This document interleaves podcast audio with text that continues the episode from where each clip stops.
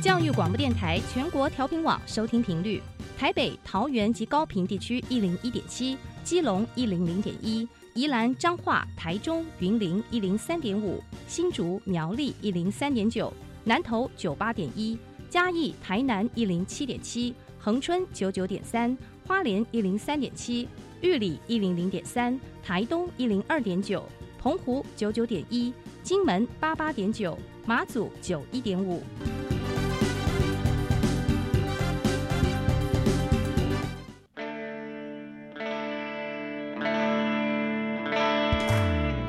时时有惊喜，生活处处是学习。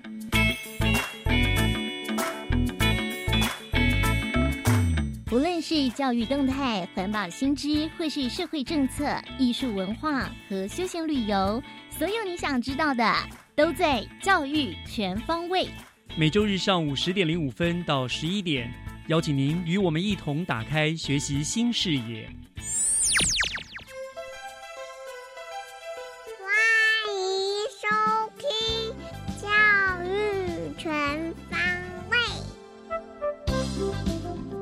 早安，各位亲爱的听众朋友们，欢迎收听四月十一号的《教育全方位》，我是岳志忠。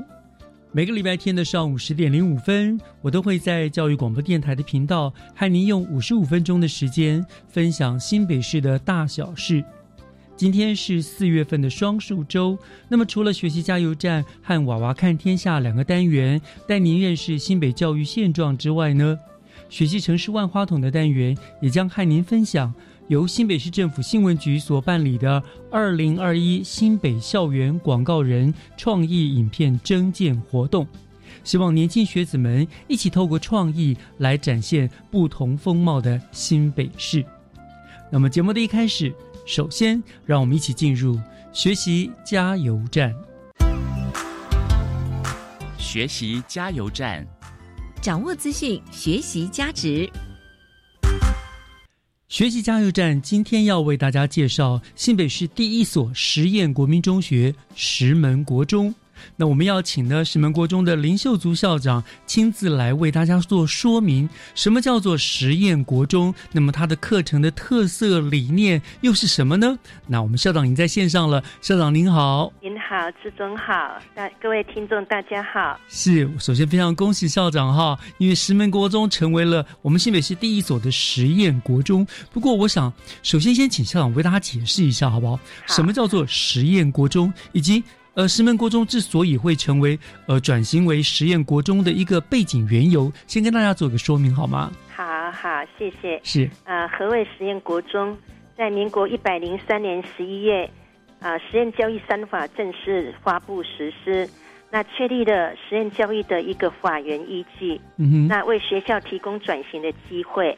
那实验国中是学校形态的实验教育，它以学校为范围，然后进行一种整合性的实验教育。那它最重要是必须要保障人民学习及受教权利，那增加人民选择教育的机会。嗯哼，那实验国中呢，它是有一个特定的教育理念的实践哦，它要以学生学习为中心。是，那尊重学生多元文化信仰及多元的智能。那课程或是教学教材或评量的规划，要以引导学生适性学习及促进多元教育发展为目标。嗯嗯，好，那石门国中转型为实验教育学校的背景缘由，呃，可分成三点啊。第一点，因为石门国中是台湾最北端的偏乡，只有六班的小校，嗯哼，那全校孩子目前也只有八十八个人，所以人口少子化严重，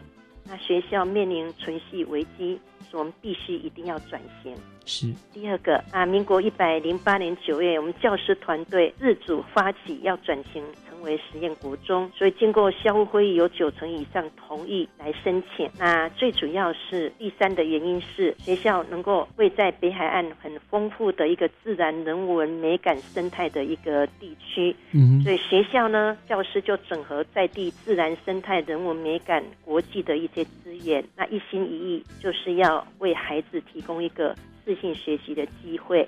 所以我们终于透过教育局审议委员会跟教育部的一个规范通过以后，成为新北市第一所实验国民中学。是哇，所以看这个背景，还是校长、老师们，你们非常有心，对不对？就不希望这个学校就这样子，就是啊，偏乡小校就就这样消消失掉了。你们还是希望给学生一个呃适当的学习的环境，所以你们努力的争取哦，就是了不起，你们这是最大的幕后工程哦。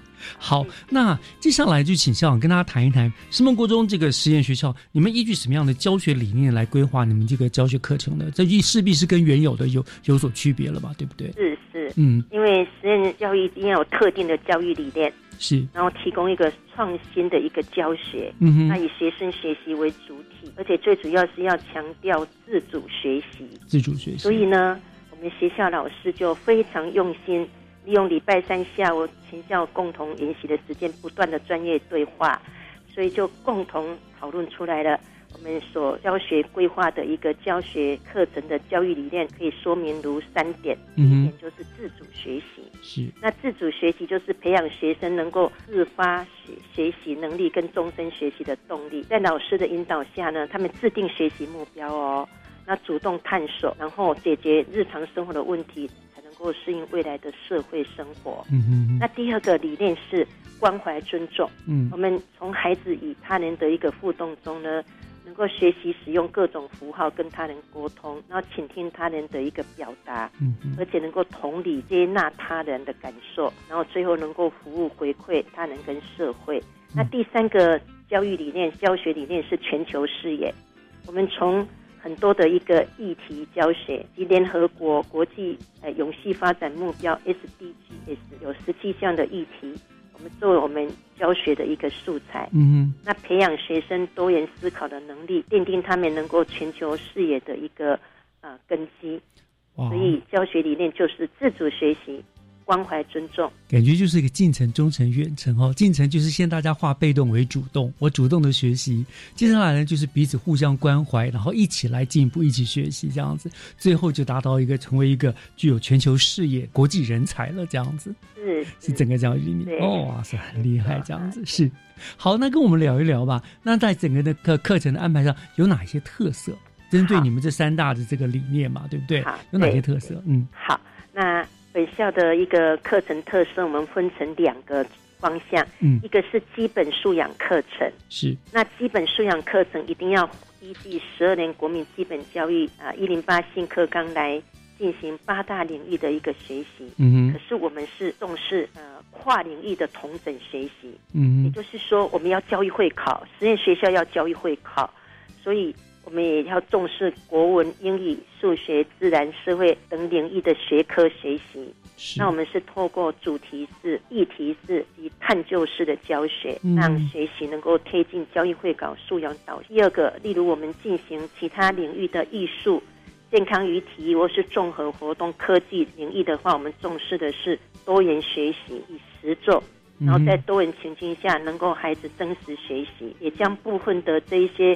呃，领域呢转变成为实验创新课程，其实最重要是提升孩子的一个呃竞争力，为高中职的课程能衔接。是，这是指我们基本素养课程。嗯，那最重要是要提到第二个课程特色是我们的实验创新课程。实验创新，对，实验创新课程。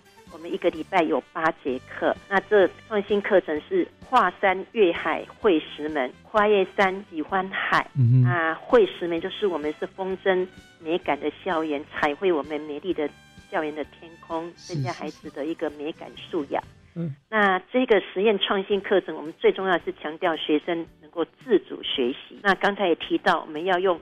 议题式的主题式探究式来打破学科的框架，那规划多元跨域的一个课程教学。透过怎样的教育呢？我们透过户外教育，教育部未来的教育是户外教育跟海洋教育的政策。是透过户外教育、山野田林的踏查探索，还有生态教育，就包括石龙教育、海洋教育。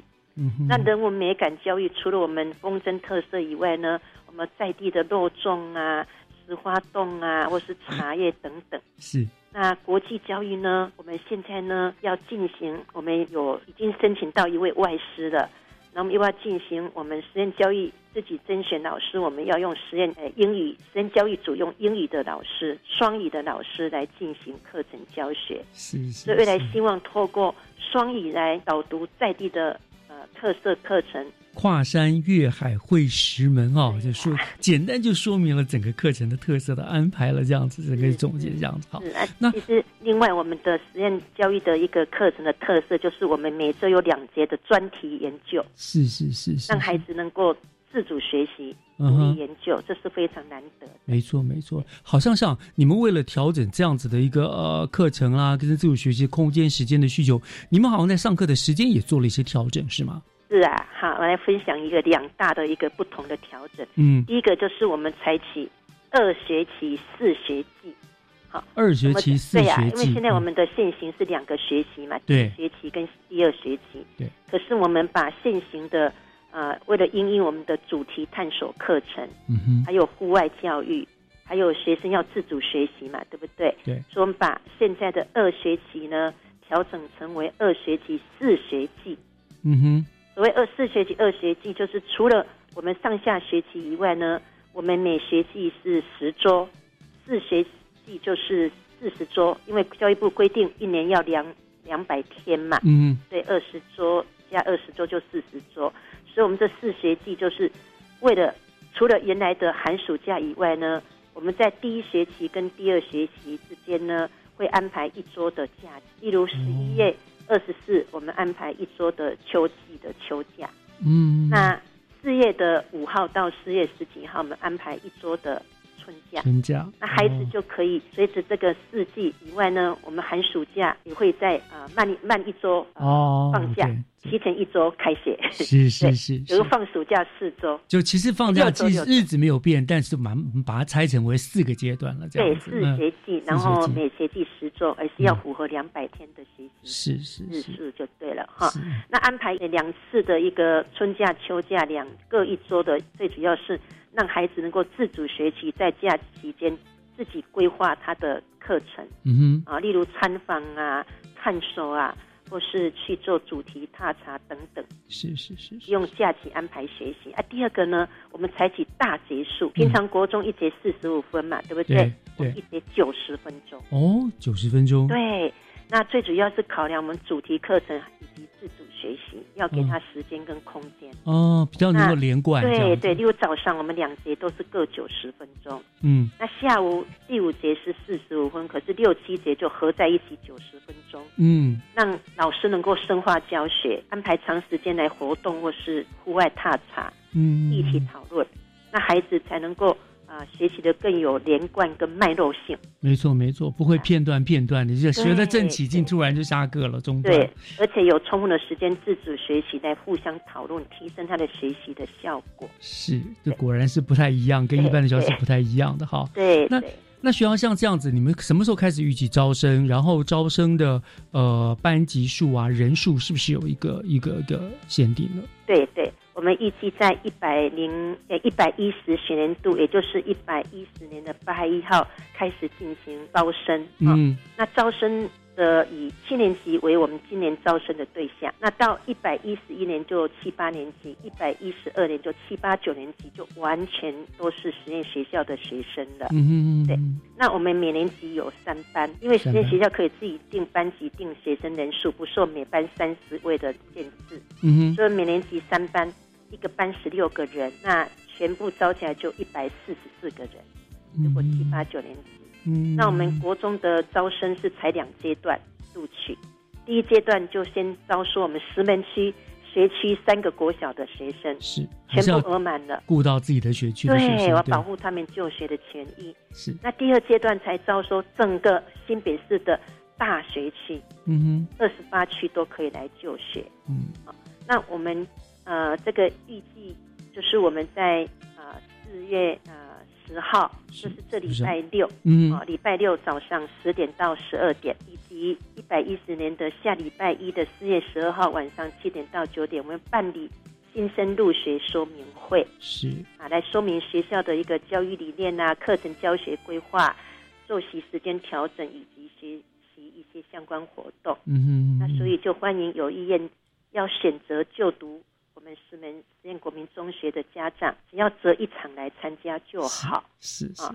然后这也是列为入学的条件之一，嗯，因为我们要让家长了解很多的理念，还有家长要配合呃一起亲师来共同教育孩子的一个呃重要的一个实验学校。是。那在呃四月十九到四月二三就入学要登记报名，嗯哼，那五月三号就会公告录取名单。是是啊，六月十四完成报道，嗯哼这。是我们为孩子所进行的班级跟招生。是，我想家长应该也会很热衷的参与了，毕竟这是一个实验性第一次的，对不对？他们也很希望知道这个学校到底要怎么样的运作，他们是不是能够呃放心把孩子放到这样的学校来，这样子。好的，我想我们今天非常谢谢石门国中林秀珠校长为我们做了这么详细的介绍哦，我们也期待这个看见新北市第一所实验国中的成功的转型，然后也作为其他相同类型的偏乡小校树立一个新的契机典范。今天非常谢谢校长给我们做的详细的介绍哦，谢谢校长。谢谢谢谢您，谢谢好，再见，拜拜谢谢再见。好接下来请听《娃娃看天下》。听小朋友分享校园里的事，欢迎收听《娃娃看天下》。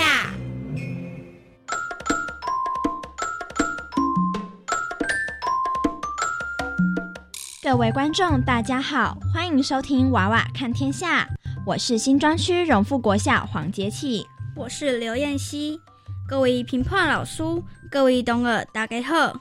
哇，燕西，你的台语说的真好，可是你在说什么，我都听不懂哎。我是在回味台语演说比赛的讲稿啦。原来是这样啊！这么说来，我上次也有代表班上参加语文竞赛呢，只是我参加过的是国语朗读、作文，还有这次的演说比赛。那节气除了作文、国语朗读跟演说以外，语文竞赛还有哪些项目啊？语文竞赛的项目非常多哦，除了作文、朗读、演说以外，还有还有什么啊？啊，我知道有一位老师非常厉害，是专门培育选手的老师，他就是慧芬老师。现在我们就请他现身说法，与我们谈谈语文竞赛吧。语文竞赛分为动态与静态两大类，动态包括演说和朗读，而静态则包括作文、字音字形与写字。每一位参加语文竞赛的选手都需经过重重的关卡，层层的努力才能过关斩将，夺得好成绩。其中，老师、家长的指导与督促是苦口的良药，而选手自身的天赋与努力才是真正前进的动力。我想，只要愿意付出努力，不管得奖与否，都会有很好的收获哦。哇，慧芬老师讲的真详细，原来语文竞赛包含这么多内容啊！看来我们要学的还有很多呢。是呀，语文竞赛可以说是让我们的国小生活多彩多姿的关键呢。看来我们都很幸运，拥有这样的机会。而我们两个参加的都是语文竞赛中的演说项目。那演说的精髓有哪些呢？就让我们来请教一下当时的评审和资乡主任吧。各位听众，大家好。不管国语演说或是闽南语演说，重点不外乎三个部分。首先是精彩的内容，内容部分最好是演说者本身曾经经历过的，说起来会更有情感，更吸引人。其次呢是演说时的语调，除了要有抑扬顿挫外，也要留意咬字是否清楚，速度是否适当。一般来说，一分钟一百三十到一百六十字是最适宜的。而演说时，随着内容调整，情感的语调表现，会让演说更加精彩哦。最后，别忘了要带着沉稳自信的台风演说，能做到这三个部分，就能掌握演说的精髓了。听起来演说真是一个不简单的项目呢，要注意的细节有好多。果然，台上一分钟，台下十年功啊！你都不知道我在寒假时花费了多少心思和力气在准备语文竞赛上。想当初，我每天一睁开眼就必须先背一篇讲稿给爸爸妈妈、阿公、阿妈、妹妹、邻居。停停停！我的天呐，完全能感受到你的艰辛历程。不过我也感同身受。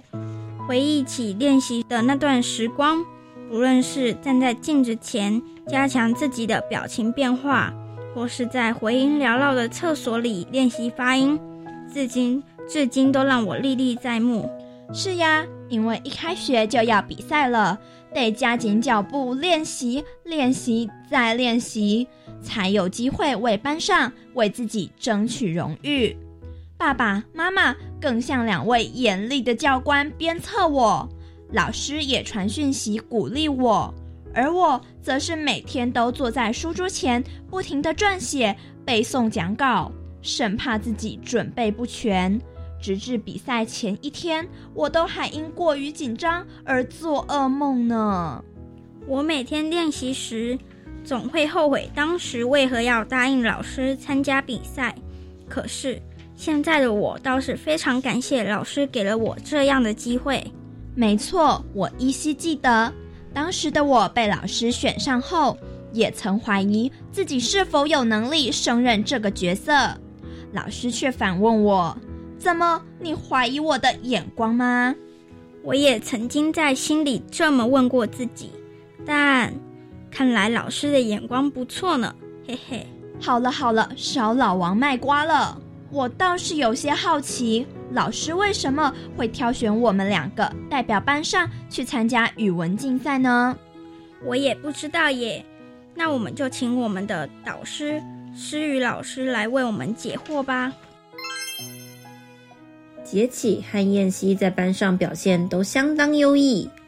杰启个性大方活泼，心思细腻，写作能力佳，并且拥有领导以及渲染气氛的能力。燕西则是非常细心又谦虚，对待每一件事都相当认真尽责。参加演说比赛先决条件中，杰启与燕西各自具备了勇敢表现自己、拥有写作能力、心思细腻、情感丰富、认真负责的态度以及刻苦耐劳的精神。当时在决定演说项目的选手时，脑海中便浮现了两位，也因为你们都具备这样子的优点。所以我对你们非常有信心。谢谢杰起、燕西的努力与认真，不仅为自己争取荣誉，也替班上争光。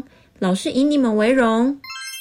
哦，原来老师眼中的我们是这样子的啊！不得不说，也是因为这次的经验，我才重新认识自己。原来我拥有这样的潜能，人的潜力真是无可限量。如同先前慧芬老师说的，除了自己的努力之外，师长及同学的鼓励也是使我得到好成绩的原因之一。没错，在极大的压力中练习时，如果有句温暖的话语，就像雪中送炭一般，让我们可以带着大家的祝福上台，不但比较不容易怯场，也更能展现自己最好的一面。比赛准备的过程真的很辛苦。但我们都获得了评审们的肯定，也尝到了甜美的果实，而且得到了别人所没有的特别经历。当朝会升旗时，听到主任大声的广播：“ 请语文竞赛得奖的同学到司令台准备领奖。”顿时觉得所有的努力都没有白费，那些在准备时的压力以及不安的情绪，瞬间被抛到九霄云外，令我开心不已。感谢这次的经验，让我们成长不少。不但在语文造诣上有了进步，同时也克服了心中那只容易怯场的怪兽。感谢您收听《娃娃看天下》，我是新庄区荣富国校黄杰器，我是刘燕希，我们下次空中再会。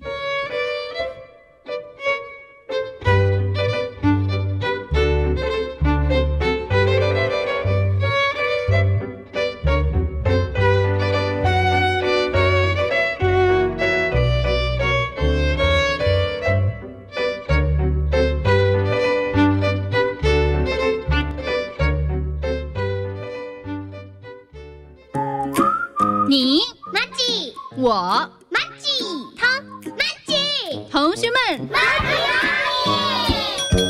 每周四、每周五晚上九点三十分，欢迎所有的马吉朋友加入马吉同学会，让妮姐姐陪伴你一起成长，一同学会。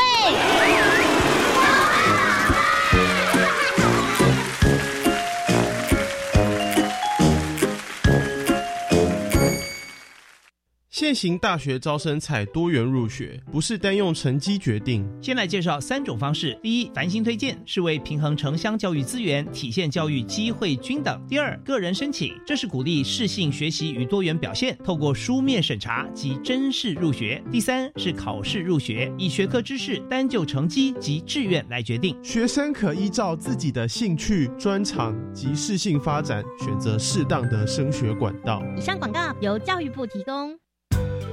唉，我哥最近发生车祸，但对方没有投保强制险，怕求偿无门，怎么办啊？别担心，你哥可以申请补偿金呢、他的给付项目跟金额都和强制险相同哦，只要向特别补偿基金委托的产物保险公司提出申请就可以了。求偿的事啊，就交给特别补偿基金处理。若有申请补偿金之相关问题，请拨打免付费服务电话零八零零五六五六七八询问。财团法人汽车交通事故特别补偿基金关心您。合唱无设限，我们是台北室内合唱团。您现在收听的是教育广播电台。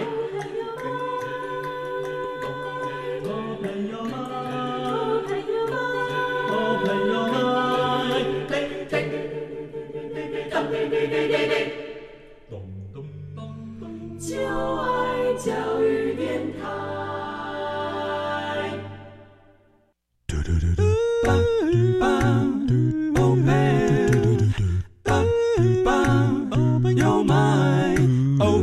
Mind，就爱教育电台。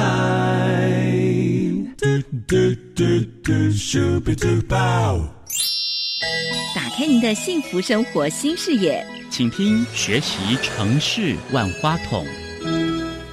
您正在收听的节目是教育广播电台《教育全方位》，我是岳志忠。节目的后半段照例进行的是学习城市万花筒。呃，我们知道呢，在网络社群媒体普及的时代当中呢，影像创作已经成为了年轻人行销自我的一个主流的方式。人人都可以透过拍摄影片、影像的创作来吸引大众的目光，而成为网红。有许多人跟团体哦，可能透过一支影片，或者是呃，就在 YouTube 爆红而成为所谓的网络红人了。那根据一项调查呢，也发现网红已经成为年轻人最向往的职业之一了。而新北市政府呢，也为新北市的青年学子们提供了一个可以展现影像创意的舞台。那么今天我们很高兴就邀请到了新北市政府新闻局综合行销科的冯俊忠科长哦，我们请科长来跟我们分享一下这个培养青年影像创作的二零二一新北校园广告人活动的内容。科长您好，呃，主持人您好，各位听众朋友大家好。是好，感谢您为我们介绍这个活动哈，是不是就请科长先帮我们介绍说明一下所谓的二零二一新北校园广告人是什么样子的一个活动？呃，新北校园广告人，它其实是一个算是一整年度的一个影片征件的活动啊。那新北市这边邀请高中职以上全国的在校的学生，包括研究所，可以发挥他们自己的创意，拍摄出他们眼中的新北市。嗯那这个活动其实从二零一七年举办至今，到今年已经是迈入第五届了。那今年刚好也是适逢了我们新北市升格满十年。那新北市在各项的建设方面呢，其实都有很重大的进展。因此，我们这一次呃，刚刚主持人有提到的网红这样子的一个概念，我们希望邀请呃同学们以新北新生活由你来开箱，因为我们知道很多社群网络上很多这样子的开箱影片现在好流行开箱啊！对对，大家很喜欢看这样子开箱的影片。嗯那我们希望说，呃，同学用这样开箱的影片来介绍新北市，用一分钟广告的影片来拍出新北的各项政策跟新生活。那其实我们这个活动，呃，非常特别的一个方，呃，一部分在于说，呃，我们很积极的跟这个广告公司结合，运用他们的资源开设专业的影像工作坊。呃由广告公司的业师客制化的课程来辅导同学完成他们的一项作品。那呃同学们呢在得奖之后呢，未来也有机会可以到这些广告公司来实习，为自己的未来履历加分。嗯，所以其实我们新北办这个活动可以说是一举数得，对不对？一方面给了学生一个创作发挥的舞台，同时呢，可能可能为他未来呃的职涯是先铺好一个路了，这样子。那另外一方面，也可以以年轻人的观点来为我们新北市做个行销，这样子是有这样这个目的。是的，没有错。嗯，所以像其实，所以刚刚呃有提到说，为什么说这是一个一整年的活动？因为我们并并不只是一个影片的增建，最大的不同就在于刚刚提到的这个影像工作坊。因为其实有很多的同学，他可能对于影像创作很有兴趣，可是他并不一定是广告或者是相关。传播科系的学生，那他们其实对于这个领域是很有兴趣的，可是又可能找不到相关的学习资源。所以，其实新北市在呃呃，我们规划新北校园广告人这个活动的时候，其实规划了三阶段的影像工作坊，从初阶、进阶到精英影像工作坊来。协助同学从他们的企划脚本到怎么样发想啊，提升他们的呃脚本内容的创意度。那再接着到呢影像拍摄的内容，实际的由导师们从旁来指导同学拍摄的技巧，以及提供他们呃未来初检的时候一些改善的建议。我们希望透过这样子的一个过程哦，让同学的作品能够。更加的完善而精致，而且同学在这个过程中也能够学习到更多，跟着广告大师一起学习哦，那也可以提早的跟这个产业界做接轨。好，所以所以可能呃，您的意思是说，他们来报名呢，每一个报名的都可以收到这样子的一个。呃，影像工作方的指导吗？还是说，呃，报名你们经过就初步的筛选之后入围的才能够接受这样子的一个工作方的的指导？呃，没错，哦，没错，因为这样子的资源其实也非常难得哦。那其实刚主持人也提到说，其实同学们他们在报名的时候是提供他们两分钟的语音履历。那我们透过这个影音履历，我们当然会经过初步的筛选，会选出呃三十强的入围的同学。那这三十强的入围的同学呢，我们会再经过一个面试，就好像广告公司的提案一样，我们是依照广告公司提案的这样子的方式来进行一个呃比稿。那再选出十二强的同学，那这十二强的同学呢，才能呃才有机会进入到我们的这个刚刚说到了这三阶段的影像工作坊的部分。OK，好，所以您说初阶影像就是先跟他们呃导师参与看他们的计划脚本，计划是没错。哦，然后过了这个之后，再接着进阶影像就是到拍摄，会给他们指导，教他们怎么样的去抓重点，这样子，还拍摄的技巧。是，就是十二强的同学选出来之后呢，同学们才会实际的呃呃，在出街的影像工作坊跟老师们一起讨论他们的脚本内容，那接着就会进行到实际的去拍摄。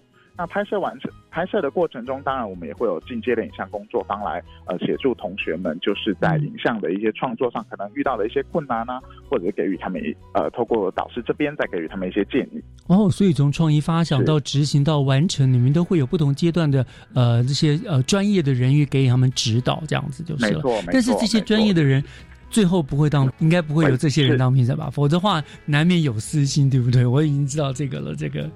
所以呃呃，其实这些指导的老师都是呃广告公司呃推派出来非常优秀的呃这些呃指导老师。那其实每一位同学都有机会跟这些指导老师呃去做去接触到。那当然，我们的评审也是非常的专业的。那他们在评选最后评选的过程中，也会呃透过讨论的方式，那来评选出他们觉得呃最优秀的前三名的得奖同学。好，那您刚刚说这个活动是从二零一七年就开始办，今年是迈入到第五届了嘛，对不对？那我知道你们虽然每一年你们几乎主题就是要他们行销新北市嘛，可是你们都还是会有呃一些比较特别的亮点所在。那么是不是可以我们分享一下今年你特别有什么可以值得介绍的亮点呢？呃，其实我们每年当然刚刚有提到是说我们都会有影像的工作坊，那今年因为我们就是。呃，今年的活动主题是新北新生活，等你由你来开箱。那这个开箱其实就是结合我们的这个社群的这个部分，所以我们希望呢，在这个整个课程的过程的规划中，我们也能够融入这样子社群经营的概念。所以其实呃，主持人刚好提到，我们今年非常特别的一个地方，就是我们在这个呃工作方的设计上，我们也邀请了呃不同的导演来为我们加入我们今年呃夜市的这个部分。嗯，除了我们。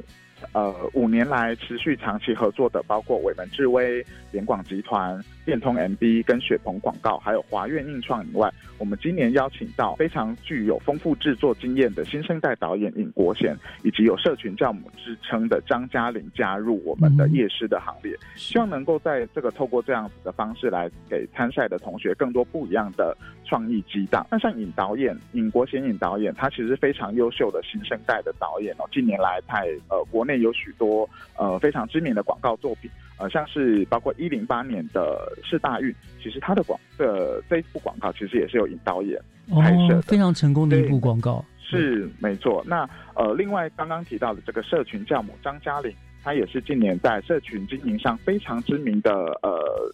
有社群教母之称的一个非常业界非常知名的人士，我们希望透过这样子的讲座的分享，也能够让同学们了解说，哎，现在社群的趋势发展，那学习说在拍摄的过程中怎么样符合社群媒体形式的影片，那希望他们能够成为下一个社群的网络达人。哦，所以这个。师资阵容真的是非常强大。你刚刚说的什么？呃，伟门智威啦、联广啦、电通 MB 啦，什么雪雪鹏，这真的是在业界蛮有名的，而且都是非常资深。所以，所以对学生来说，这是一个非常非常好的学习机会。他可能将来。因为他的表现杰出，就被这些公司网罗进去了，对不对？所以他有一个很好的一个发展的机会了。那同时，在经过像这些广教母啦、这些导演啊这样子的指导之后，他们的制作影片的技巧就会更高超了。那所以在在这么多芸芸众生的网络 YouTube 上面，他可能表现出来、展现出的作品就会更更容易吸引到大家的目光，更容易成为所谓的网红了，这样子了。很扎实的训练，所以不管他有没有最后有没有得到得到呃前三名啊什么的，这对他来说真的是一个就是在学校也学不到的很很棒的机会了，对不对？呃，没错，主持人刚其实有提到，其实我们这个活动其实最特别就是在它的这个过程。那我们希望说，透过跟广告公司跟业界这样子的一个结合的机会，其实同学们他们都有机会呃，就是能够实际的跟广告。界的这些大师们面对面的实际的进行讨论，那再让他们能够呃更早的接触业界。那其实刚刚主持人有提到，就是说不管为最后有没有得奖，其实他们都能够呃跟业界有这样子的一个接触，更了解业界呃在怎么样的运行。那他们也可以了解，同学也可以知道自己说，哎，如果我未来想要朝向广告创意这样子的呃呃产业发展的话，那我需要。在增加我一些什么样的能力？这其实是我们广告人、校园广告人非常重要的一个精神。没错，没错，没错。哇，我觉得这个活动，所以对他们来说真的是很重要的，这是一个学习的历程哦。这样子，好，那我想聊到这个地方呢，我们稍微先休息一下，听一段音乐。稍后回来呢，当然我们还有相关的话题呢，我们再请科长继续为大家做介绍，好吗？好的，稍后回来。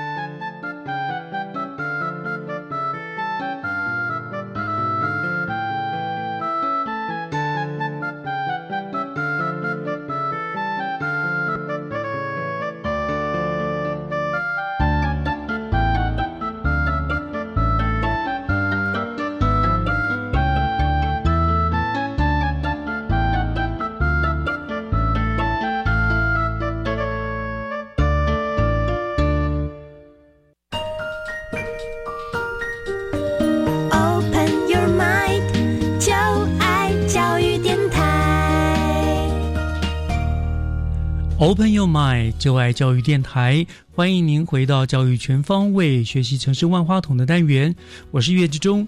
今天和我们做连线的呢是新北市政府新闻局综合行销科的冯俊忠科长，他来跟大家聊的呢就是二零二一新北校园广告人创意影片征件活动哦。那刚才呢，呃，科长已经跟我们聊了今年的特色特点，还有我觉得真的很棒，就是这个活动不是让学生你交了作品来就凭作品来比赛，而是在入围的作品里面，他会请了那种业界的名师师啊，真的切记给予他们指导，我想给他们很多的帮助，让他们预先的认识了。了解到了他们所将来所要面临的可能是什么问题，会给他们很大很大的一个帮助哦。那，呃，我想接下来我想请教科长的就是哈，您刚刚有说我们今年的主题是以新北新生活等你来开箱作为主题哈，对，那可不可以再给我们详细进一步的介绍说明一下，会用到这个主题的用意是什么？呃，其实就像刚刚说的，开箱这个词其实是现在社群上面的影片很多大家都喜欢看的一个类型的节目，嗯呃，一个一个影片类型。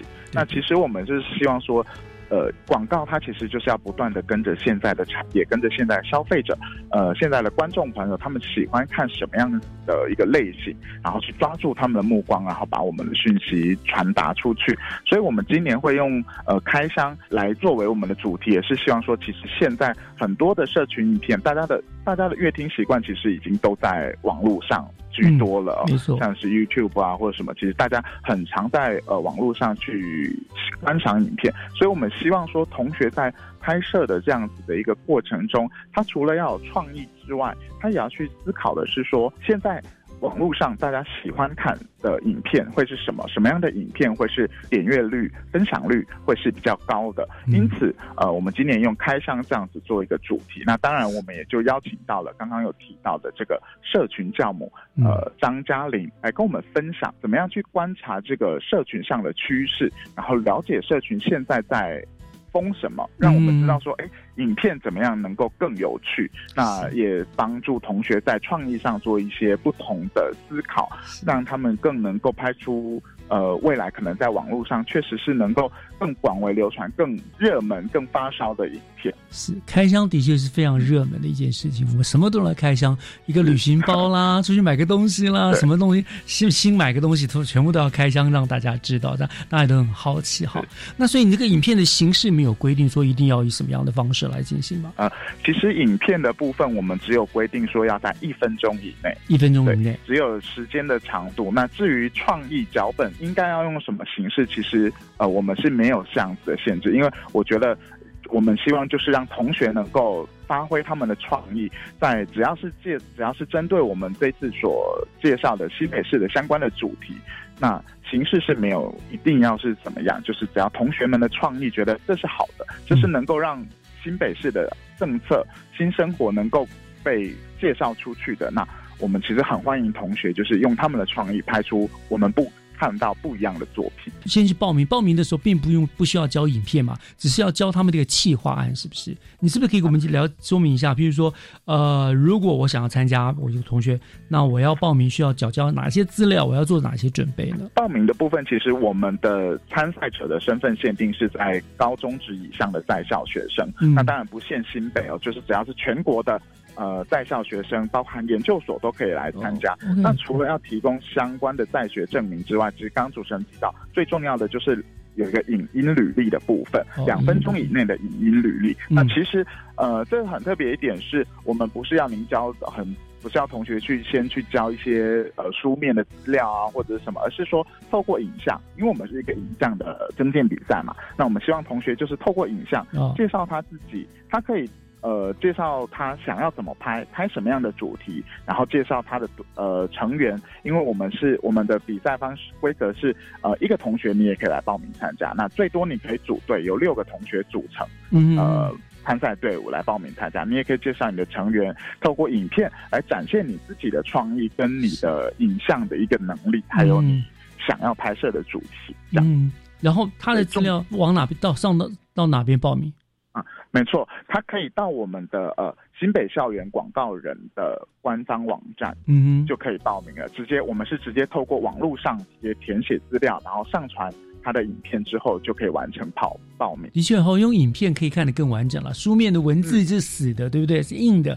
那真的呢是用影片宣传的话，哎，说不定在你聊天的过程、你介绍的过程当中，评审委员就看到了你的创意，就发现你可造之处啊。所以是比较，我觉得是比较客观的，而且是比较嗯，比较呃有标准的啦，这样子。是，而且更符合我们其实这个活动的一个主题，就是我们就是一个影像创意的一个增建的一个活动比赛。所以我们希望透过影音履历，其实同学们在这个阶段，他就可以去展现出哎他的一个影像的能力。嗯，OK，给评审们看。好像你们就这样子，刚刚你说入围第初初阶段是入围十二组，对不对？初阶段是入围三十组。哦，三十组。这个三十组的同学就会进行一个实际的面试，就是像呃。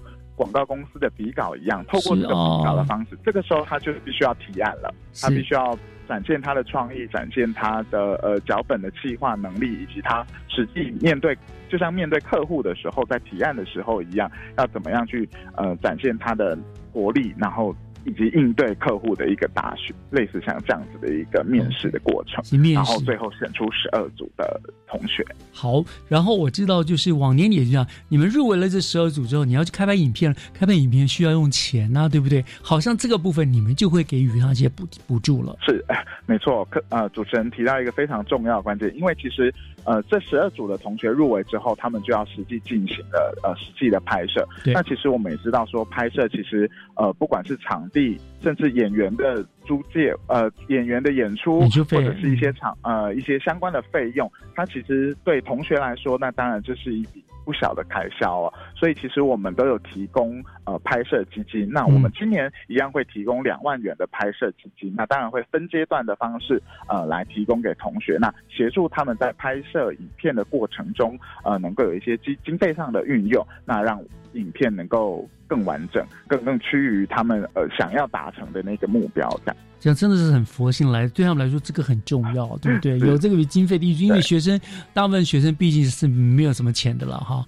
有了这个钱，让他们有后顾之忧，可以好好的来去制作哈。那你制作之后呢？最后呢？呃，如果得名啦，奖项有哪一些啦？奖金是多少呢？我想这个大家应该是很关心的事情吧。没错，我们新北校园广告人他活动的总奖金是高达五十四万了。那呃，除了刚刚提到的这个每位入围者能够获得总共是两万元的拍摄基金之外呢，呃，我们也会选出前三名。那首奖的同学呢，能够获得十五万，第二名有八万。那第三名也有五万的奖金。那另外我们也有设立了评审特别奖以及社群行销奖，也个别也都是有提供一万元的奖金哦。这其实算是我们算是国内。呃，在这样子以同学呃，就是学生的影像影片比赛里面，是不是算是奖金很高的？算是蛮高的，没错没错。对他们来说帮助很大呀，还可以拿这笔钱作为他要想要拍下一部片子的一个一个预备金了，对不对？是没错，因为其实会来参加校园广告人的同学，我相信他们对于影像创作都是非常有热忱的。没错。那当然，除了奖金之外，其实我们后续还会协助同学他们到广告公司去做一个实习。那啊，他们可以利用寒假或是暑假的时间去广告公司实习。那因为其实在这个过程中，其实他们已经跟呃这些业界的老师们都已经有一定的接触，其实老师们也都能够认识他们、了解他们，那知道他们说，哎，其实适合在广告公司里面实习，大概知道他们的能耐了，这样子。对，能力在哪里？对，这其实是一个除了奖金之外，其实是让同学们能够更好进入业界的一个敲门砖，对不对？我觉得是一个敲门砖，就是。奖金其次了，但是你就是你的才能被这些广告公司被这些看到了，哇，那你将来就不用担心了，对不对？有更好的前途等着你了。好，那这个报名总有个截止的日期吧？呃，是我们现在已经呃开始开放报名了。那我们报名截止日期是到五月二十五号。那也希望呃全国的高中职以上的同学呃能够踊跃的来报名，只要拍摄完你的影音履历，上传到我们新北校园广告人的网站，填写相关的资料跟提供呃相关的呃譬如说在学证明，就可以来报名了。OK，好，所以有兴趣的同学就要把握住了，五月二十五号哈，说久也不太久了，对不对？你们要创意还是要构想的，这样子要把握住这个时间。那最后我想请教科长，就是你们像办了五年下来嘛，哈。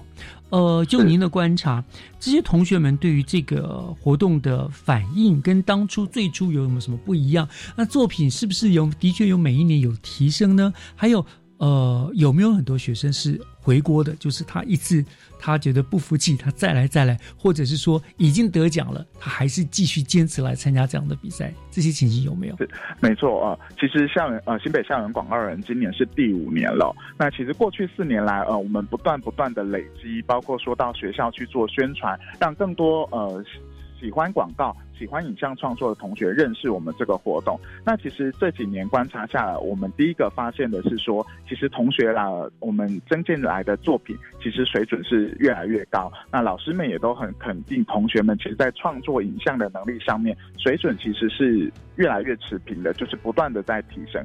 那其实我们也有发现，很多同学其实确实有回锅再来参加的一个情形。因为其实我们提到了，不只是参加比赛这件事情，而是说在我们这个活动的过程中，真的提供同学们很多的资源，不管是课程的工作方的一个课程，或者是说一些讲座的一些呃大师们的分享，或者是说、呃、拍摄基金的提供，甚至最后有丰富的这个得奖奖金哦。其实这些都是让喜好呃影像创作创意的这些同学们，他们其实为了这些资源，他们很愿意再回来。参加我们这样子的一个比赛，嗯。那甚至我们也有一些同学，其实在呃参加完活动之后，呃，其实因为这等于是增加他得奖了，因为等于是增加了他们的一个影像上的一个履履履历历一个经验。对，那所以其实有些同学，呃，不管他是从大学毕业之后要升研究所，或者是说他毕业之后想要找工作，其实这个履历都有为他们加分。那有一些同学甚至也已经顺利的在呃广告公司啊，或者是相关的影像创作公司已经实际的在上班了。这些都是我们这个活动除了呃增建比赛奖金之外，我觉得呃提供同学们一个更不一样的一个资源的地方。是，所以你们也是功德无量，造就了很多的人才出来啊。好，所以我想啊，这样今天非常谢谢我们新闻局的冯俊忠科长为我们介绍了这个二零二一新北校园广告人创意影片征件的活动哦，真的是非常有意义的一种我们说城市行销方法，同时更重要的是，它提供了学生创意发挥的舞台。所以呢，我们非常非常欢迎有兴趣的同学能够踊跃的报名参与这个非常难得的一个学习的机会。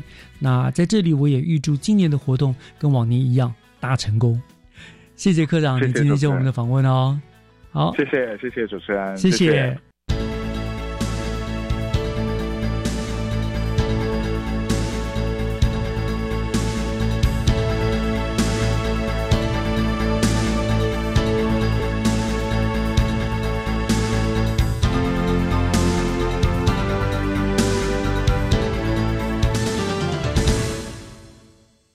感谢您收听今天的教育全方位，祝大家有个愉快的星期天午后时光。我是岳志忠，下个礼拜天我们教育广播电台的空中再见，拜拜。